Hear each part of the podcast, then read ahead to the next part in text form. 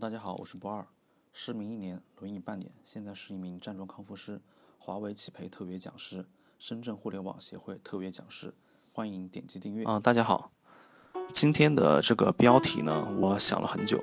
之前呢，本来是想以这个如何坚持站桩作为一个标题的，但是呢，我个人来讲呢，我很不喜欢“坚持”这两个字。为什么呢？我认为作为一个成年人来讲，当你对一样事物，能够持续的做下去，最好的动力是来自于喜欢或者习惯，而不是苦大仇深的坚持。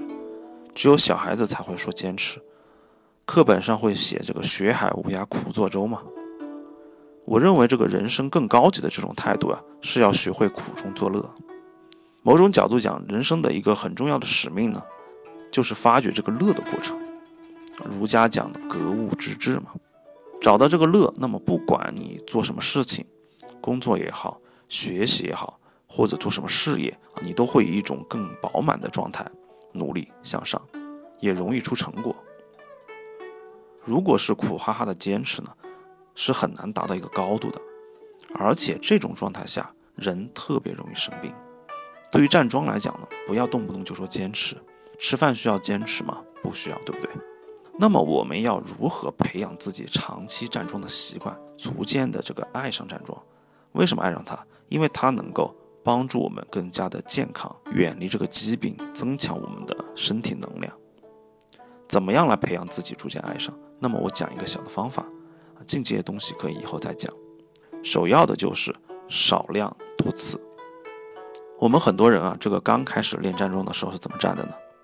很有热情，积极性也很高。动不动呢，就每天三十分钟到一个小时起步，认为只有时间久才会有效果，对身体好嘛。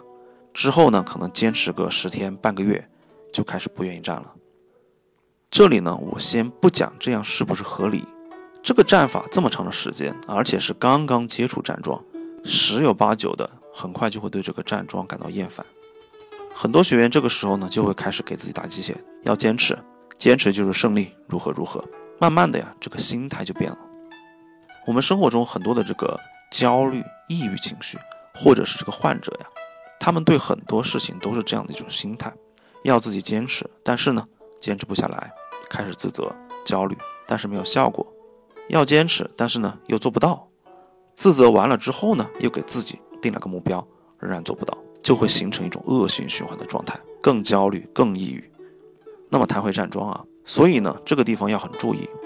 那么初练站桩呢，时间不要太久，站桩的时间点也不需要固定。早上有时间的话呢，就站；没有时间呢，中午在公司里找个个这个安静僻静的地方，在那个卫生间里也可以站，晚上也可以站。不要动不动就一个小时起。如果实在是不想站，就给自己定一个小的、容易完成的一个目标，一分钟也可以，站一分钟就有一分钟的欢喜。降低这个门槛，但是呢，只要你一站，往往都是这个五分钟左右起步，甚至是更长时间。有句话呢，我特别喜欢，今天的分享给大家，就是这个怕什么学海无涯，进一寸自有一寸的欢喜。所以呢，就是你在每天累积自己小小的进步胜利，慢慢的就会有这个成就感，从内心来讲呢，就不会抗拒啊，甚至是会有些喜欢。